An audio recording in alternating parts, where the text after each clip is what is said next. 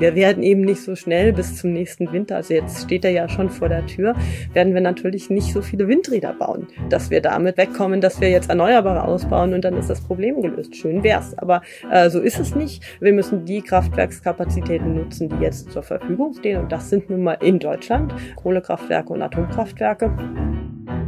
Sagt Veronika Grimm. Cicero Wirtschaft. Ein Podcast von Cicero das Magazin für politische Kultur.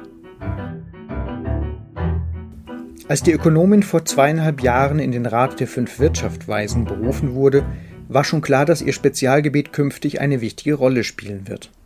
Denn die Professorin für Volkswirtschaft an der Universität Erlangen-Nürnberg beschäftigt sich mit den Energiemärkten der Zukunft, erforscht, wie der klimaneutrale Umbau der Wirtschaft gelingen kann. Doch Veronika Grimm ist keine als Forscherin getarnte Aktivistin. Sie ist Wissenschaftlerin durch und durch, sieht die Chancen und warnt vor den Risiken dieses Jahrhundertprojekts. Das macht es umso glaubwürdiger, wenn sie sich jetzt mitten in einer sich zuspitzenden Energiekrise, die Deutschland und Europa vor Zerreißproben stellt, verstärkt öffentlich zu Wort meldet und für mehr Pragmatismus und weniger Ideologie in der Energiepolitik wirbt. Der Bundesregierung wirft sie vor, nicht alles zu tun, was nun notwendig wäre, um Wirtschaftskraft und Wohlstand zu retten. Wo die Probleme liegen und was dahinter steckt, erklärt uns Veronika Grimm in diesem Podcast. Mein Name ist Daniel Gräber. Ich leite das Ressort Kapital bei Cicero. Guten Tag, Frau Professor Grimm. Sie haben relativ zu Beginn des Ukraine-Kriegs und der dadurch ausgelösten Energiekrise sich mal in einer Stellungnahme für die Leopoldina dafür ausgesprochen oder es für verkraftbar gehalten, dass Deutschland von sich aus die Gaslieferungen aus Russland blockiert. Jetzt sind wir in der Situation, dass es unfreiwillig geschehen ist, weil Russland uns den Gashahn zugedreht hat und Politik und Wirtschaft und Privatverbraucher sind hoch nervös vor dem kommenden Winter. Haben Sie die Lage damals zu optimistisch eingeschätzt? Ja, hallo Herr Gräber. Ähm, ich glaube, äh, man muss das in den Kontext setzen. Wir haben damals mit der Leopoldina, aber auch andere Gruppen haben sich damit beschäftigt, ähm, ob ein solcher Lieferstopp handhabbar wäre für die deutsche Wirtschaft. Ähm, das sollte nicht äh, verwechselt werden mit der Aussage, dass wir als Europäische Union diesen Lieferstopp veranlassen müssen. Es ging ja in der Diskussion um verschiedene Instrumente, um zu verhindern, dass Russland extrem hohe Einnahmen realisiert äh, durch diese Gaslieferungen, weil ja Russland auch die Preise in die Höhe getrieben hatte. Und da waren ähm, verschiedene Möglichkeiten im Spiel, einen Preisdeckel zu setzen, dass man sagt, man zahlt nicht mehr als zum Beispiel 50 Euro pro Megawattstunde oder eine Steuer zu etablieren. Und damit einherging natürlich immer die Angst, dann könnte Russland die Lieferungen einstellen. Und deswegen waren diese Betrachtungen wichtig. Die sind dann missverstanden und missinterpretiert worden schnell als äh, die Aufforderung, ein Embargo zu verhängen. Aber darum ging es eigentlich nicht. Es ging darum, sozusagen sich dieser strategischen Erhöhung der Gaspreise durch Russland sehr konsequent entgegenzustellen. Das hat man nicht gemacht. Ich würde die Analyse eigentlich als bestätigt ansehen, dass man das hätte riskieren können.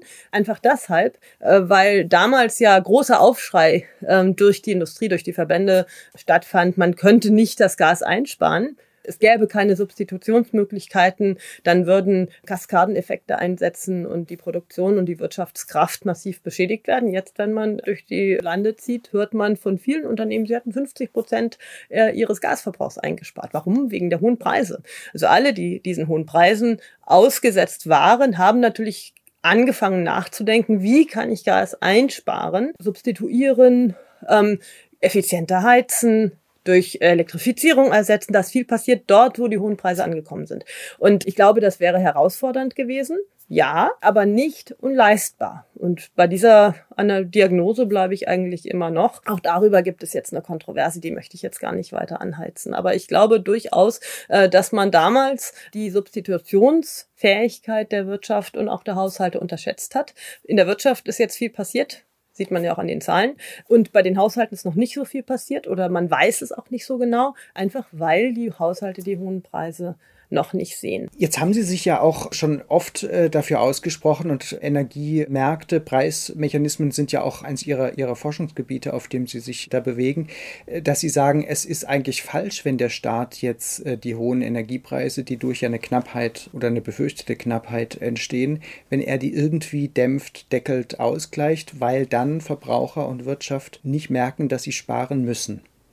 Ja, wir stehen in einem massiven Spannungsfeld. Auf der einen Seite sind die Belastungen durch die Energiepreise massiv hoch. Das heißt, der Staat muss natürlich diese immensen Belastungen abfedern. Das ist völlig evident für Haushalte mit unteren und mittleren Einkommen. Die können einfach ihre Energierechnungen sonst nicht mehr zahlen und müssen in die Privatinsolvenz und sind natürlich äh, massiven Unsicherheiten ausgesetzt. Die Menschen haben deswegen auch berechtigterweise Panik, wenn sie nicht wissen, wie sie sozusagen entlastet werden, sobald diese hohen bei ihnen ankommen. Auf der anderen Seite steht aber die Gefahr einer Gasmangellage im Raum und auch davor hat, darauf hatten wir ja ganz früh hingewiesen, im März, April äh, diesen Jahres schon, dass eben dadurch, dass wir nicht sicher sein können, ob Russland weiter liefert. Und jetzt sehen wir, es ist tatsächlich so, dass Russland eben die Lieferungen äh, weitgehend einstellt. Dadurch äh, müssen wir uns natürlich auf den Fall vorbereiten, dass kein russisches Gas kommt. Und es darf nicht dazu kommen, dass die Bundesnetzagentur als Bundeslastverteiler sich überlegen muss, wer darf jetzt noch Gas haben und wer darf kein Gas haben. Das wird sehr, sehr schwierig, einfach weil die Bundesnetzagentur diese ganzen Zusammenhänge in den Lieferketten gar nicht so genau überblicken kann. Das ist sehr kompliziert. Man kann eigentlich die Haushalte nicht abschalten, weil man die eben nicht zielgerichtet runterregeln kann, sondern wenn jetzt der Gasdruck in einem Teil des Verteilnetzes abnimmt, dann haben eben viele Haushalte plötzlich kein Gas mehr zum Heizen. Das muss man unbedingt vermeiden, diese Situation. Das heißt, man müsste dann bei der Industrie überlegen, wer soll denn kein Gas bekommen, aber alle, die aufgrund der hohen Gaspreise Substitutionsmöglichkeiten hatten, die haben die ja schon genutzt. Und dann wird's schon hart. Und äh, das muss man unbedingt vermeiden. Und deswegen ist natürlich jede Preisdeckelung, die dazu führt, dass die Leute munter weiter Gas verbrauchen, äh, kann ähm, in eine sehr ungemütliche Situation, nämlich eine Gasmangellage und einen massiven Wirtschaftseinbruch im Winter führen. Mhm. Aber das ist ja ein Dilemma, vor dem auch die Politik, die Bundesregierung jetzt steht die hohen Preise wirken zu lassen, damit die Leute Gas sparen, treibt letztendlich ja auch die Leute auf die Straße und wird auch die Forderungen, dass man die deutsche äh, Ukraine- und Russlandpolitik nochmal überdenken soll, ja auch dann wirklich äh, massiv äh, zunehmen lassen. Genau, es gibt da Zusammenhänge weit über das Wirtschaftliche hinaus, die auch die sicherheitspolitische Lage in Europa betreffen. Es ist natürlich essentiell wichtig, dass äh, der Zusammenhalt in Europa bestehen bleibt und dass auch der Zusammenhalt in Europa bestehen bleibt, die Ukraine in ihrem Kampf zu unterstützen für die Demokratie. Das darf nicht erodieren und da muss man jetzt eben für sorgen, dass die Menschen wissen, sie werden von den Härten, die sie nicht tragen können, entlastet. Aber auf der anderen Seite eben man möglichst über Preissignale veranlasst, dass dort gespart wird, wo gespart werden kann, weil Preise sind ja Koordinationsmechanismen. Also wenn der Preis hoch ist, dann führt das dazu, dass ohne dass der Staat den Überblick haben muss, wer sparen kann und wer nicht sparen kann, diejenigen, die Möglichkeiten haben, tatsächlich diese Einsparmöglichkeiten nutzen. Das ist ein riesiger Vorteil gegenüber einer zentral geplanten Lösung, weil dann müsste der Staat ja wissen, wie lange sie duschen müssen, äh, wie gut ihre Wohnung gedämmt ist. Also um bei den Einzelnen einzugreifen, hat der Staat ja gar nicht genügend Informationen und wird sie auch nie erheben können und auch nicht sollen, weil das geht ja sehr stark in die Privatsphäre rein dann. Ähm, und deswegen ist der Preis da ein sinnvoller Koordinationsmechanismus. Gleichzeitig, und das war ja die größte Überraschung bei dem dritten Entlastungspaket, dass für die Gaskunden nichts dabei war. Gaskunden sind massiv höher belastet als der Rest der Gesellschaft. Also die zusätzliche Belastung für eine vierköpfige Familie, die Gas verbraucht, ist ungefähr viermal so hoch wie eine für eine Familie, die anderweitig heizt. Also muss es für die Gaskunden eben eine Lösung geben, die über das hinausgeht, was man sozusagen ganz breit in der Bevölkerung adressiert. Und äh, hier ist noch keine Lösung in Sicht. Und das ist natürlich, das führt natürlich zu großer Verunsicherung bei den Menschen. Und äh, das führt wiederum dazu, dass der Rückhalt auch erodieren könnte äh, für die Ukraine-Politik der Bundesregierung. Und da muss jetzt schnell eine Lösung auf den Tisch und muss eben dafür gesorgt werden, dass diese Menschen Sicherheit haben. Sie kommen durch diesen Winter nicht nur warm, sondern eben gerade auch finanziell. Mhm. Und da sind Sie dann auch äh, für durchaus staatliche Eingriffe in den Markt, in dem Bereich. Ja, da gibt es ganz viele Möglichkeiten, die schon diskutiert wurden. Also die Möglichkeiten gehen ja von Einmalzahlungen, ganz speziell für Gaskunden, die eben kompensieren im Gegenzug zu den hohen zusätzlichen Belastungen, die die Gaskunden erfahren, bis hin ähm, zu einer Preisdeckelung für ein Grundkontingent, sodass eben die Gaskunden an der Grenze sozusagen für die letzte Kilowattstunde, die sie verbrauchen, den hohen Preis schon spüren, aber insgesamt äh, die Belastung niedriger ist, weil der Preis für den Grundverbrauch gedeckelt ist. Da gibt es ja ganz viele Möglichkeiten zu agieren. Man muss da sehr genau austarieren, äh, sowohl, dass der Sparanreiz erhalten bleibt, aber auch, dass es rechtlich umsetzbar ist. Also Lösungen, die gar nicht schnell genug umsetzbar sind oder nicht rechtssicher sind, die verbieten sich eigentlich aktuell und da liegt eigentlich der Teufel ein bisschen im Detail. Da muss man sich sehr genau Gedanken machen, was schlägt man jetzt vor, so dass man nicht in der gleichen Situation landet wie bei dieser Gasumlage, äh, wo man eigentlich einen Schnellschuss gemacht hat und sich der äh, negativen Effekte nicht ganz bewusst war und jetzt gibt es eine riesige Diskussion darüber. Mhm. Die gescheiterte oder verunglückte Gasumlage wird stammt ja von, von Herrn Wirtschaftsminister äh, Robert Habeck, der zu Beginn der Regierung äh, noch so eine Art Höhenflug hatte und jetzt auch in der öffentlichen Wahrnehmung sich Kritik ausgesetzt sieht. Sehen Sie ihn als den richtigen Wirtschaftsminister? Ja, ich würde jetzt erstmal betonen, dass wirklich alle Politiker, die in dieser Regierung aktiv sind, natürlich eine riesige Herausforderung vor der Tür haben. Das konnte ja niemand wissen. Diese Koalition ist angetreten mit äh, dem festen Willen, Klimaschutz zu betreiben und das auch mit äh, marktwirtschaftlichen Instrumenten zu unterlegen. Jetzt kam dieser Krieg Dazwischen wird hoffentlich äh, die Klimaschutzziele nicht in den Hintergrund drängen, aber es ist natürlich sehr herausfordernd. Und ich denke, ähm, dass man aktuell dafür sorgen müsste, dass dieses Gegeneinander auch aufhört. Im Moment einigt man sich in der Koalition ja nicht auf Maßnahmen, hinter denen man dann gemeinschaftlich steht, sondern wenn es Pakete gibt, dann bekommt jeder ein bisschen was ab, was er dann seinem Wähler als den Vorteil verkaufen kann, den er selber verantwortet hat. Der eine den Tankrabatt. Das ist natürlich großes Problem. Man müsste sich eigentlich wie zu den Koalitionsverhandlungen wieder in der Klausur einschließen, ein sinnvolles, zielgerichtetes Maßnahmenpaket beraten und das dann der Öffentlichkeit gemeinschaftlich vorstellt. Das wäre so eine ideale Vorstellung, die man haben könnte. In dieser Situation äh, da gegeneinander zu arbeiten und sich gegenseitig aufzureiben, ist relativ schwierig. Die Konfliktlinien sind aber auch klar aus den äh, Interessen der verschiedenen Koalitionspartner abzuleiten. Äh, die FDP möchte das das Ganze sehr marktwirtschaftlich voranbringen möchte, das Geld zielgerichtet einsetzen, widerspricht sich aber auch so ein bisschen damit, dass man dann gleichzeitig solche Sachen wie den Tankrabatt äh, befürwortet, der ja eine Maßnahme mit der Gießkanne ist. Die Grünen haben sich in dieser Situation um die Rettung von Uniper äh, so ein bisschen verheddert, aber ich würde jetzt nicht einen herausnehmen und sagen, dass es derjenige dafür verantwortlich ist, sondern eigentlich ist diese Gemengelage dafür verantwortlich, die es eigentlich aufzulösen gilt. Das könnte man sich wünschen. Mhm. Sie haben in einem gemeinsamen Gastbeitrag mit allen fünf äh, Wirtschaftsweisen in der FAZ, haben Sie sich dafür ausgesprochen für Pragmatismus und Kompromissbereitschaft von allen Seiten, so, so haben Sie es formuliert, und haben als ein Beispiel, wo man den mal zeigen kann, eine Einigung auf ein Tempolimit und einen Weiterbetrieb der Atomkraftwerke äh, als, als Beispiel genannt. Das wäre sowas, was Ihnen vorschwebt, wenn Sie sagen. Ja, also ich, äh, es ist nur ein Beispiel. Es ist gedacht, um zu illustrieren. Es gibt aus allen ähm, politischen Lagern sehr zielführende Vorschläge. Und anstatt da öffentlich Konflikte auszutragen, sollte man sich überlegen, welche Vorschläge adressieren tatsächlich die Probleme, vor denen wir aktuell stehen. Und die Probleme äh, sind zum Beispiel Knappheit im Energieangebot.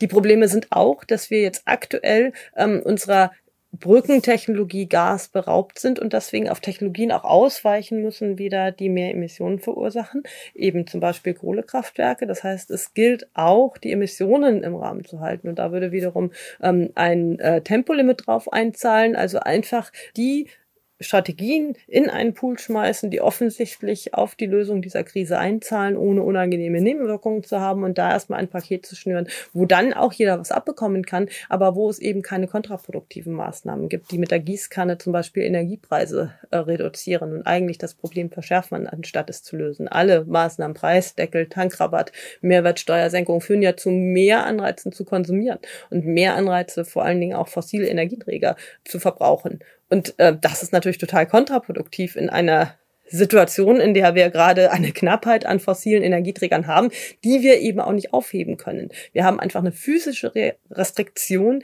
wie viel Energie wir in diesem, im nächsten Jahr nach Europa importieren können, wenn die russischen Lieferungen wegfallen und mit dem müssen wir leben zu Beginn der sich zuspitzenden Energiekrise in Deutschland äh, hat man auch von Herrn Minister Habeck, aber auch von anderen Grünen, das war anscheinend so eine Art Sprachregelung, immer den Satz gehört, wir haben kein Stromproblem, sondern ein Wärmeproblem. Gemeint war, das Gas ist knapp, Strom haben wir noch genug und damit wollten sie unter anderem die Debatte über eine Laufzeitverlängerung der deutschen Atomkraftwerke abwürgen, beenden. Dieser Satz ist ja aber eigentlich sowohl physisch als auch ökonomisch eigentlich Unsinn, oder? Ja, ja, das ist eine klare Fehldiagnose. Das ist natürlich absehbar, dass wenn die Gaspreise steigen und unsere Spitzenlastkraftwerke Gaskraftwerke sind, dass natürlich in kürzester Zeit das Gasproblem ein Stromproblem wird, weil natürlich die Gaskraftwerke in vielen Stunden den Preis setzen. Und wenn ich dann auch noch überlege, dass ich das Angebot an Strom verknappe, die äh, Stromnachfrage ist ja nicht in jeder Stunde gleich hoch, sondern die schwankt zwischen Tag und Nacht, zwischen Sommer und Winter. Und deshalb umso mehr Angebot an äh, Kraftwerken im Kraftwerkspark ist, desto seltener setzt natürlich ein Gaskraftwerk den Strompreis.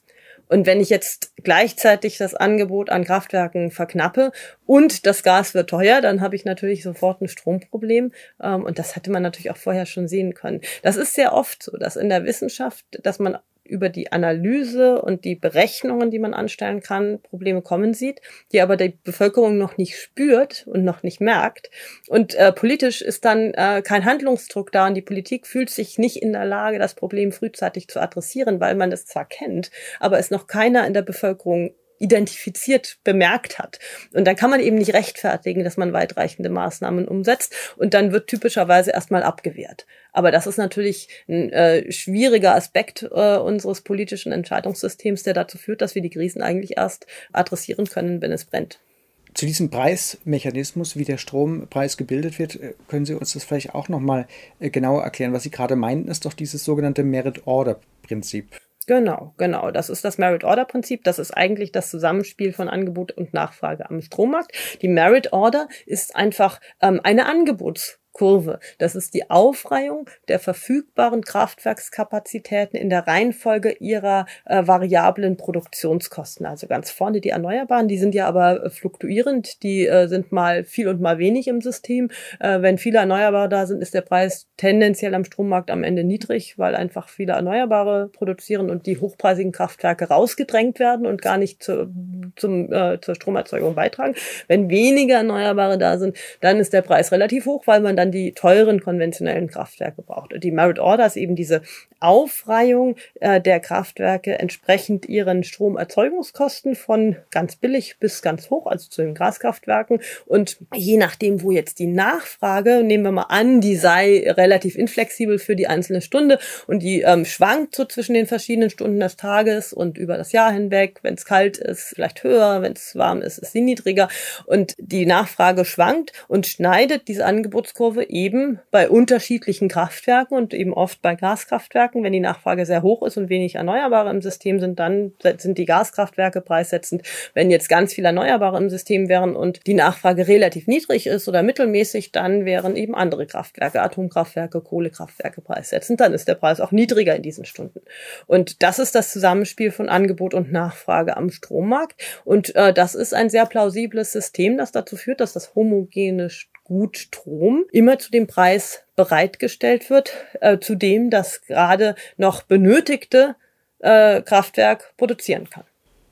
Was aber dazu führt, dass in der jetzigen Lage, wenn dann die teuren Gaskraftwerke, die jetzt nochmal besonders äh, teuer sind, wenn die gebraucht werden, dass dann der Preis für alle nach oben gedrückt wird und dann manche auch sehr, sehr gut daran verdienen. Genau, genau. So ist es aber in jedem Markt, wenn es ein homogenes Gut gibt. Und man braucht dieses Gaskraftwerk, um die Nachfrage zu bedienen. Wenn man es nicht bräuchte, dann wird es ja nicht den Preis setzen.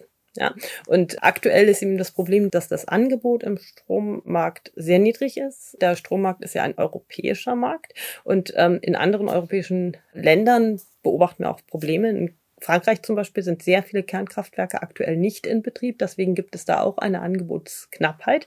Und äh, die brauchen jetzt gerade unsere Gaskraftwerke, um ihre Stromnachfrage zu befriedigen. Ja, ähm, die haben zwar viele Kraftwerke, nämlich die Kernkraftwerke, die relativ niedrige Grenzkosten bei der Produktion haben, aber mit der, mit denen können sie ihre eigene Stromnachfrage eben in vielen Stunden nicht befriedigen. Und das bedeutet, die Gaskraftwerke werden gebraucht und sind preissetzend.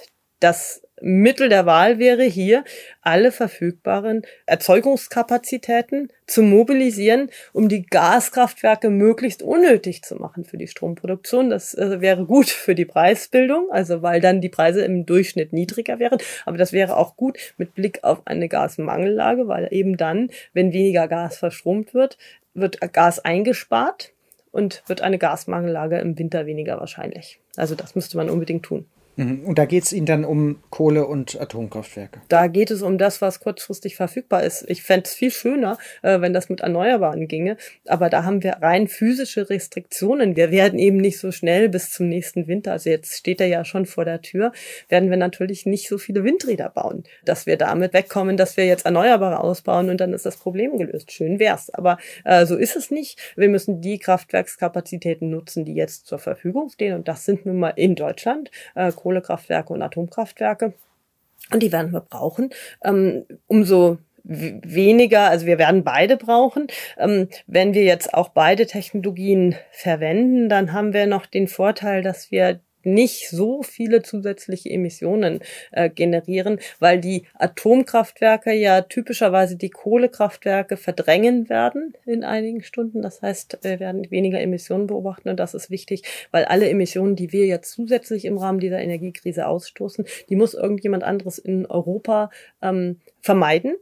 Wir haben den europäischen Emissionshandel. Der Stromsektor unterliegt dem europäischen Emissionshandel zusammen mit großen Teilen der Industrie. Und wenn unsere Kohlekraftwerke jetzt umfangreich produzieren, ähm, dann fallen Emissionen an, die irgendwo anders in Europa entweder die, in der Energieerzeugung, in der Stromerzeugung oder äh, in der Industrie vermieden werden müssen. Und da wird es sicherlich eine heftige Diskussion geben, wenn das umfangreich wird. Dann wird europäisch über diesen Emissionshandel diskutiert werden und die Gefahr besteht natürlich, dass man den dann verwässert, dass man dann zusätzliche Zertifikate ausgibt und sagt, ach, damit nehmen wir es jetzt nicht so genau. Und das wäre wirklich eine Katastrophe für den Klimaschutz. Also da wäre ich sehr besorgt, wenn wir jetzt die Institutionen, die uns eigentlich den Weg in die Klimaneutralität ebnen sollen, wenn wir die jetzt drangeben in dieser Energiekrise. Das kriegen wir nicht mehr so schnell gekittet. Das waren sehr aufwendige Verhandlungen, die einzusetzen und die gemeinschaftlich zu beschließen. Wenn da viel kaputt geht, dann sehe ich viel größere Probleme für den Klimaschutz, als wenn wir jetzt im Übergang in der Not äh, mal pragmatisch sind. In der Ampelkoalition tut man sich damit aber erkennbar schwer, sowohl bei den Atomkraftwerken, wo bis jetzt allenfalls ein Reservebetrieb, so wurde es genannt, von zwei denkbar äh, ist und das auch nur bis April. Und bei den Kohlekraftwerken, wo eine große Reaktivierung bereits stillgelegter oder zur Stilllegung vorgesehener Kohlekraftwerke angekündigt wurde, hat sich bisher auch noch nicht so viel getan. Ich glaube, bislang sind ähm, nur zwei genau. wieder zurück auf den Markt gekommen. Genau. Was ist da los? Ja, das sind schwierige Entscheidungen dass äh, man ist sich nicht einig, man ist sich bei der Atomkraft nicht einig. Es wird dann gerechnet, dass das nichts bringt. Wenn man bei jeder kleinen Maßnahme sich überlegt, bringt diese einzelne Maßnahme jetzt an sich die Lösung, wird man bei jeder Maßnahme immer zu dem Schluss kommen, nein, bringt sie nicht. Aber in, in ihrer Gesamtheit äh, bringen natürlich die Maßnahmen eine Erleichterung äh, dieser Angebotsengpässe. Ähm, bei den Atomkraftwerken gibt es eigentlich diesen ideologischen Streit. Man möchte aus der Atomenergie aussteigen, soll man auch. Ich glaube auch, ich war auch immer Gegnerin der Atomkraft und ich glaube auch, dass Deutschland aus der Atomkraft aussteigen sollte. Wir haben einen guten Transformationspfad äh, konzipiert. Man hätte vielleicht aber das ist jetzt ja nicht änderbar. Man hätte vielleicht erst aus der Kohle und dann aus der Atomkraft aussteigen sollen.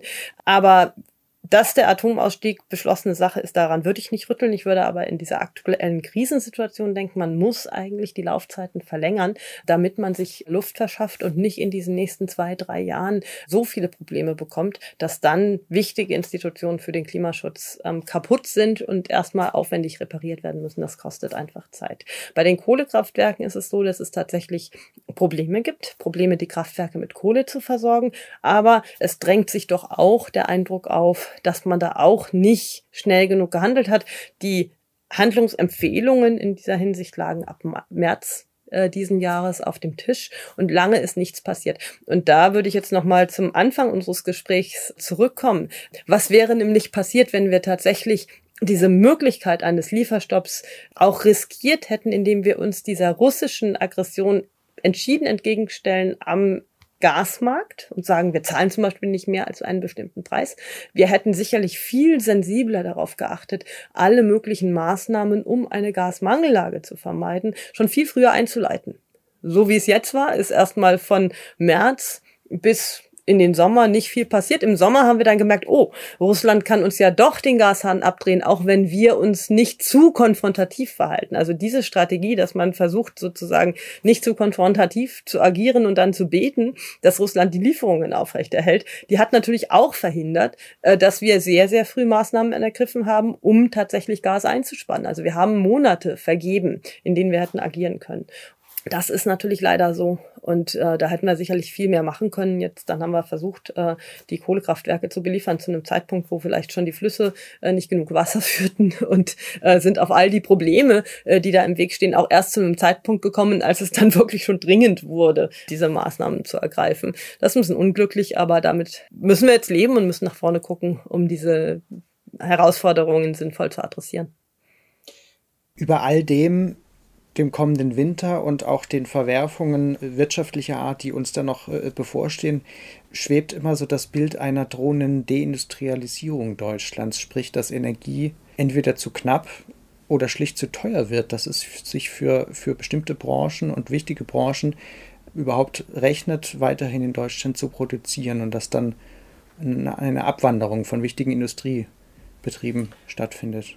Ja, ich äh, in dieses Horn blasen ja viele schon seit langem. Ich habe das eigentlich nie getan. Ich habe immer geglaubt, dass ähm, wenn wir unsere Ambitionen im Klimaschutz verstärken, zum Beispiel auch den Emissionshandel verschärfen, äh, dass wir da einerseits äh, Druck aufbauen, auf der, auf der anderen Seite aber auch große Chancen eröffnen, weil natürlich dieser Strukturwandel, wenn man sich tatsächlich auf den Klimaschutz committet, weil natürlich dieser Strukturwandel dann dynamischer vorangeht und man in bestimmten Energiewendetechnologien auch einen komparativen Vorteil bekommt. Einfach weil man das hier schon macht und woanders eben noch nicht, weil da der Druck nicht so groß ist. In dieser Situation jetzt, mit diesen extrem hohen Energiepreisen und mit der Unsicherheit, wie lange diese Situation anhalten wird und wie stark wir uns tatsächlich gegen diese hohen Preise in der kurzen Frist auch stemmen.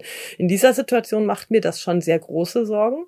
Man sieht, dass viele Firmen auch über Ansiedlungen in anderen Regionen der Welt nachdenken. Das betrifft zum Beispiel die USA. Die USA stellen sich ja gerade sehr, sehr attraktiv auf, haben zum Beispiel im Rahmen des Inflation Reduction Act auch beschlossen, dass sie Wasserstoff mit drei Dollar pro äh, Kilogramm, also klimaneutralen Wasserstoff mit drei Dollar pro Kilogramm äh, subventionieren. Damit ist der Kostenparität zu fossilem Wasserstoff. Das bedeutet, dass die grüne Wasserstoffindustrie einen massiven Push bekommen wird dort, eine massive Dynamik entfalten wird. Es ist einerseits natürlich gut für den Klimaschutz, aber wenn man bedenkt, dass die physischen Kapazitäten, neue Anlagen zu bauen, natürlich auch beschränkt sind, einfach durch die Anzahl der bestehenden Produktionsstätten für zum Beispiel Elektrolyseure. Dann sieht man natürlich, dass wenn die Nachfrage aus den USA hoch ist, haben wir weniger Möglichkeiten, da zu angemessenen Preisen eben Kapazitäten aufzubauen.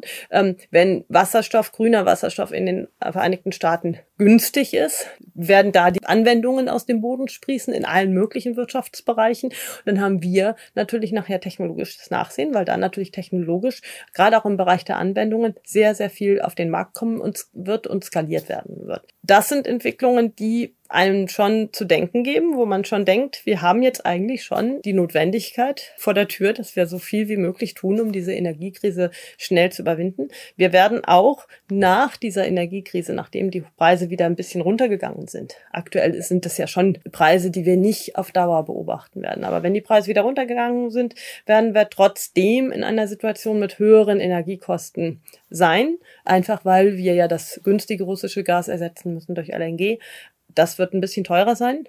Und das heißt, wir müssen uns da auf eine Situation einstellen, wo wir einfach ein, verglichen zu den Erwartungen, die wir vor dem Krieg haben konnten, in einer ein bisschen unangenehmeren Position sein werden. Also ich bin da sehr besorgt. Ich glaube, auch deshalb muss man wirklich jetzt alles tun, um Abwanderungen zu vermeiden und um Industrien, die ein sinnvolles Transformations Modell haben, also eine sinnvolle Transformation hin zur Produktion, zur klimaneutralen Produktion mit Wasserstoff über Elektrifizierung, den muss man jetzt natürlich versuchen, eine Brücke zu bauen, dass die nicht aufgrund dieser hohen Unsicherheiten dann doch ihre Pläne ändern und abwandern. Also das bedeutet, ähm, einen guten Übergang gestalten, jetzt die Preise so schnell wie möglich runterbringen, überlegen, wo muss man helfen, vor allen Dingen Institutionen für den Klimaschutz und für den Energiehandel nicht kaputt machen. Ähm, es wird ja aktuell auch vieles wieder staatlich in die Hand genommen, aber das schafft natürlich auch Unsicherheiten, wie der Staat auf Dauer agieren wird. Also da die wettbewerblichen, marktlichen Institutionen tatsächlich aufrechterhalten, nicht in Frage stellen und vor allen Dingen auch Netze, Energienetze ausbauen für die Versorgung mit Strom, mit Wasserstoff, weil äh, Firmen, die nicht wissen, ob sie mit den entsprechenden Energieträgern an ihren Standorten versorgt werden können in fünf, sechs, sieben Jahren, die haben natürlich auch, müssen natürlich ihr Geschäftsmodell äh, nochmal überdenken, selbst wenn sie eigentlich an dem Standort ein sinnvolles Geschäftsmodell hatten, das auf erneuerbaren Energien basiert. Wasserstoff ist ja auch ein Spezialgebiet, mit dem Sie sich beschäftigen. Man hört es zurzeit immer wieder als, als große Zukunftshoffnung, nämlich, nämlich die Idee, dass man äh, erneuerbar erzeugten Strom, den man ja nicht speichern kann, dass man den in Wasserstoff zum Beispiel umwandelt, um ihn die Energie speicherbar und transportierfähig zu machen. Andere sagen, das wird sich wirtschaftlich nie äh, so richtig lohnen und damit wird man nie ein, ein, ein Industrieland in unseren Breitengraden äh, versorgen können. Was ist da was ist da Ihre Zukunftsaussicht? Ja, diese Diskussion gibt es leider immer noch. Da muss man auch weiter Transparenz schaffen über mögliche Perspektiven. Wir werden natürlich nicht allein auf Basis erneuerbarer Energien unsere Volkswirtschaft aufrechterhalten können, weil das sind fluktuierende Energien. Wir brauchen ein Speichermedium sowohl saisonal als auch über den Tag hinweg. Über den Tag hinweg haben wir Batterien, aber saisonal ist Wasserstoff natürlich eine Möglichkeit, äh, Energie, Strom auch sehr langfristig zu speichern und dann wieder zu verwenden. Wir haben die Herausforderung, dass wir im Stromsystem dieses Zusammenspiel haben aus erneuerbaren Energien speichern und eben Gaskraftwerke, die dann auch noch Fluktuationen abfedern. Und die Gaskraftwerke müssen natürlich, wenn wir klimaneutral sein wollen, auf Dauer betrieben werden mit äh, grünem Wasserstoff, damit die klimaneutral sind und das Stromsystem möglichst schnell klimaneutral funktioniert. Insofern gibt es vielfältige Anwendungen für Wasserstoff ähm, als ähm, Energieträger, aber eben auch als Grundstoff. Wir haben viele Industrien, die können gar nicht ohne ähm, stofflich, ohne Moleküle, und da ist oft Wasserstoff einer der Grundstoffe, die gebraucht werden und dann weiterverarbeitet werden. Auch da müssen wir Wasserstoff zur Verfügung stellen in riesigen Mengen. Und wenn man sich überlegt, wo der herkommen soll, dann ist natürlich die heimische Produktion nur ein ganz kleiner Teil der Antwort. Zum einen werden wir Wasserstoff bei uns erzeugen. Da gibt es Ziele der Bundesregierung, die aber nicht ausreichen werden, um die gesamte Wasserstoffversorgung der deutschen Volkswirtschaft sicherzustellen. Vielleicht so zwischen 15 und 20 Prozent des Wasserstoffs, den wir am Ende verbrauchen, werden wir im Jahr 2030 bis plus minus zwei, drei Jahre in Deutschland herstellen. Der Rest wird importiert werden. Wir sollten in Europa sehr, sehr umfassend kooperieren, um Wasserstoff auch in Europa zu erzeugen, an Standorten, die gut geeignet sind. Dazu müssen wir Netze ausbauen, weil natürlich der netzgebundene Transport von Wasserstoff die günstigste Form des Wasserstofftransports ist. Und dann werden wir aber über Europa hinaus Wasserstoff aus Ländern in aller Welt importieren. Wir werden jetzt zunächst ja unsere LNG-Importe hochfahren. Aber auf Dauer müssen diese Importe von flüssigem Gas natürlich Importe von verflüssigtem Wasserstoff, also Wasserstoff und darauf basierenden Energieträgern werden. Ähm, da muss man die Terminals gleich so auslegen, dass die angepasst werden können, um dann den Wasserstoffimport zu ermöglichen. Und wir haben jetzt natürlich massive Chancen, wenn wir jetzt auf Tour gehen, wie der Kanzler das ja gemacht hat. In Kanada äh, war er, jetzt war er in den Golfstaaten. Und da ging es immer um LNG-Importe aber eben auch um Importe erneuerbarer Energieträger. Und so wird für Deutschland und Europa ja auch ein Schuh draus. Wir wollen ja gar keinen Gas-LNG-Vertrag für 20 Jahre abschließen. Die Anbieter wollen natürlich aber langfristige Verträge abschließen, sonst lohnt sich der Aufbau der Handelsinfrastrukturen, der Infrastrukturen zum Transport ja überhaupt nicht. Und da ist die Lösung eigentlich zu sagen, man geht jetzt auf Tour, kontrahiert LNG, vereinbart aber, dass es einen Übergang gibt zu klimaneutralen, klimafreundlichen äh, Molekülen, die dann das Folgeprodukt sind und die wir dann eben über eine relativ lange Zeit äh, importieren. Das ist jetzt in den Vereinigten Arabischen Emiraten gerade ungefähr so geschehen und das ist eine sehr begrüßenswerte Entwicklung. Und äh, das zeigt vielleicht auch nochmal einen weiteren Aspekt. Wir dürfen uns äh, in unseren Aktivitäten dann nicht nur auf freundliche, befreundete Staaten konzentrieren. Es wird ja oft gesagt, wir müssen jetzt nur Friendshoring machen und sollten nur noch mit äh, westlichen Demokratien handeln. Aber das ist natürlich viel zu kurz gegriffen. Wichtig ist, wir müssen diversifizieren. Wir dürfen nicht wieder von einem Staat so abhängig werden, wie wir das von Russland waren. Aber wenn wir nur mit freundlichen Staaten handeln, dann handeln wir am Ende ungefähr im Jahr 2050 noch mit 12 Prozent der Weltbevölkerung. Ja, und wir können den Rest der Welt nicht ausblenden. Es ist ja auch nicht so statisch, dass Staaten entweder freundlich oder unfreundlich sind, sondern viele Staaten sind ja irgendwo dazwischen. Und die Welt wird sich auch verändern. Aus freundlichen Staaten können auch schnell mal unfreundliche werden. Ich denke, erinnere nur an die Wahl von Donald Trump. Und gleichzeitig ist es natürlich auch stabilisierend, wenn wir mit vielen Staaten weltweit Beziehungen pflegen ähm, und da gemeinsam auch Ziele verfolgen. Mit den Golfstaaten zum Beispiel, da ist es so, da ist ja viel Kapital, da ist ja extrem viel Geld vorhanden durch den Handel mit fossilen Energieträgern und vieles davon wird auch investiert, weil das die Zukunft ist, in den Aufbau erneuerbarer Energien und in den Aufbau von Anlagen zur Produktion von klimaneutralem Wasserstoff. Und das ist natürlich etwas jetzt, egal ob wir diese Staaten gut oder schlecht finden, ist das natürlich für das Weltklima etwas, was wir fördern sollten, weil das ist ein globales öffentliches Gut. Ohne dass die ganze Welt zusammenarbeitet, werden wir keinen Klimaschutz betreiben.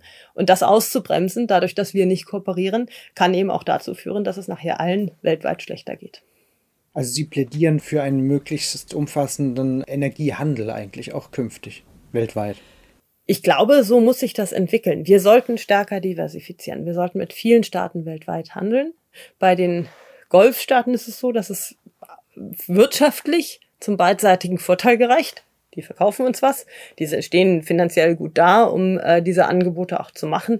Wir kaufen das ein und können dadurch unsere Energieversorgung zum Teil äh, abdecken und weg von russischen Energieträgern uns bewegen.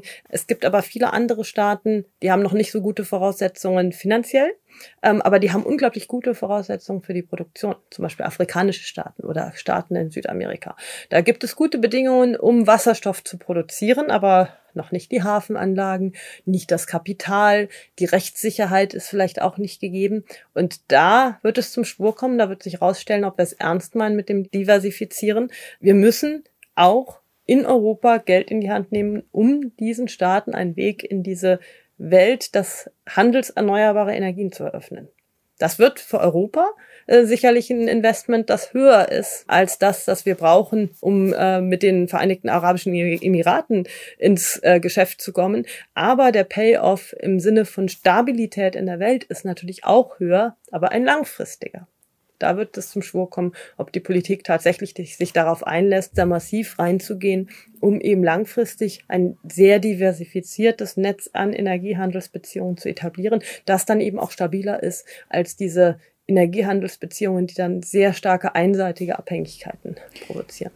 Wenn das alles so klappt und gut läuft, äh, kann man sich ja tatsächlich dann sowas wie ein ein grünes Wirtschaftswunder vorstellen, von dem auch deutsche Maschinenbauer zum Beispiel profitieren, die dann die ganzen Wasserstoffanlagen produzieren oder, oder wichtige Teile dafür herstellen. Wenn man jetzt momentan die Debatte in Deutschland äh, über die Energiepolitik verfolgt. Da gibt es da aber auch noch ein ganz anderes, eine ganz andere starke Erzählung, nämlich die, wir haben über unsere Verhältnisse gelebt, wir müssen sparen und quasi die Energiekrise ist jetzt die Bestrafung dafür. Und das geht eigentlich eher so in eine Richtung, dass man dann sogar froh ist, wenn energieintensive Industrie äh, zerstört wird. Ja, also ich halte das für sehr gefährlich, diese Vorstellung, äh, wir lösen ein Problem, indem wir bei uns die energieintensive Industrie zerstören. Das ist total fatal, weil die Leute müssen sich ja mal klar machen, die Industrie, die dann bei uns abwandert, die siedelt sich ja woanders an. Also die Emissionen werden wir nicht vermeiden. Wir werden vielleicht dem Ziel näher kommen, als Deutschland ähm, ein relativ äh, wenig emissionsintensives Land zu sein. Aber das nützt dem Weltklima natürlich nichts. Wir leisten im Gegenteil dem Weltklima einen Bärendienst, wenn wir unsere starke technologische Position aufgeben, zur Disposition stellen und es aus der Hand geben zu der Technologieentwicklung bei zum Beispiel äh, Wasserstoff- und klimaneutralen Energieträgern beizutragen. Ähm, man hört manchmal in Zwischentönen, dass das so eine Hoffnung ist bei einigen, dass durch diese hohen Energiepreise emissionsintensive Industrien schneller verdrängt werden, als das sonst der Fall wäre. Aber das ist natürlich wenig, das ist überhaupt nicht zu Ende gedacht. Weil die sind ja dann woanders aktiv. Das, die Geschäftsmodelle gibt's natürlich noch.